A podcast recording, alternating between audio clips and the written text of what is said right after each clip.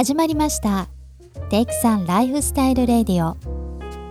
私千里がお届けしてまいります。このラジオを聴いてくださっている皆さんこんばんは。テイクさんの千里です。今夜も前回に続いて私の本気の一冊をお送りいたします。今回ご紹介するのは予告しました通り塩田武さん著書「罪の声」これは私の相棒北さんに勧められた小説なのですがかなり以前に購入していながら手をつけずにしばし寝かせておりました。まあようやく気が熟しまして8月のお盆休み中に一気に読み上げた作品です。2020年に映画公開されているので映画を通じてストーリーを知っている方も多くいらっしゃるのではないでしょうか。サスペンス小説のジャンルとなるこの物語は世間を震撼とさせた昭和の未解決事件グリコ森永事件がモチーフになっています。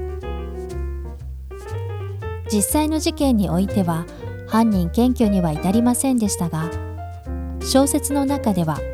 銀河万堂事件として真相が暴かれ真犯人にまでたどり着きます。もちろん物語の犯人はフィクションですが各事件の発生日時や脅迫状挑戦状また当時の事件報道に関しては極力史実通りに再現したとされています。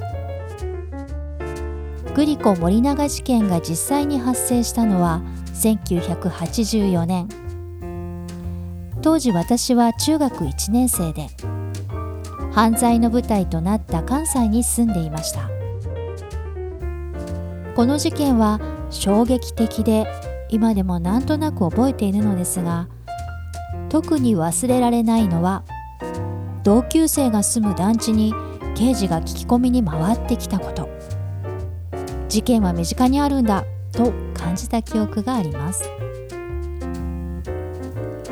そんな実際の事件をもとにしたこの物語の主人公は2人。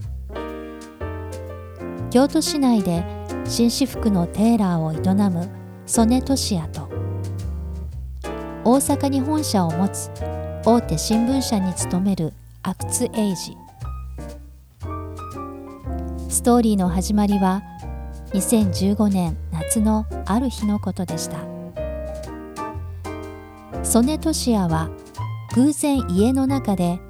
黒革のノートと一本のカセットテープを見つけます。ノートには膨大な英文が書き込まれていてその中に日本語の「銀河」と「万堂」という文字が書かれていました。そしてカセットテープを再生してみると自分の子供の頃の声が録音されていました。それは30年以上前に起きた銀河万堂事件に使われた男の子の声と全く同じもの。なぜこんなものが我が家にあるのかこれは一体どういうことなのか。これをきっかけに曽根俊也はこの未解決事件をたどっていくことになります。一方文化芸能記事を主に担当する新聞記者の阿久津英二は文化部の所属。ところが社会部の年末企画の特集銀河万堂事件の取材に巻き込まれることに。その日を境に関西を拠点にロンドン東京西日本を飛び回り事件の真相へと迫っていきます。読み始めた頃はいわゆる犯人探しのストーリーだと思っていました。でもそのうち真犯人を見つけ追い詰めるだけの小説ではないことに気づきました。もちろん曽根俊也がたどる事件の意図とアクスエイジがたどる事件の糸が時に交差し絡まりまた別の方向へと導かれていく。そんな展開にハラハラするのもこの小説の醍醐味ですが